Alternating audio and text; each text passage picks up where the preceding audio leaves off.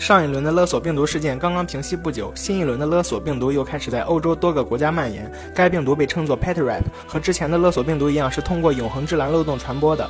被感染后，电脑会被远程锁定，黑客会索要价值三百美元的比特币作为赎金。目前，英国、乌克兰、俄罗斯等地都已经爆发这种新病毒，其中乌克兰的情况最为严重，大量银行、公司、政府、机场等系统均受到攻击，连副总理也中招了。他在推特上发布了一张电脑被锁定的照片。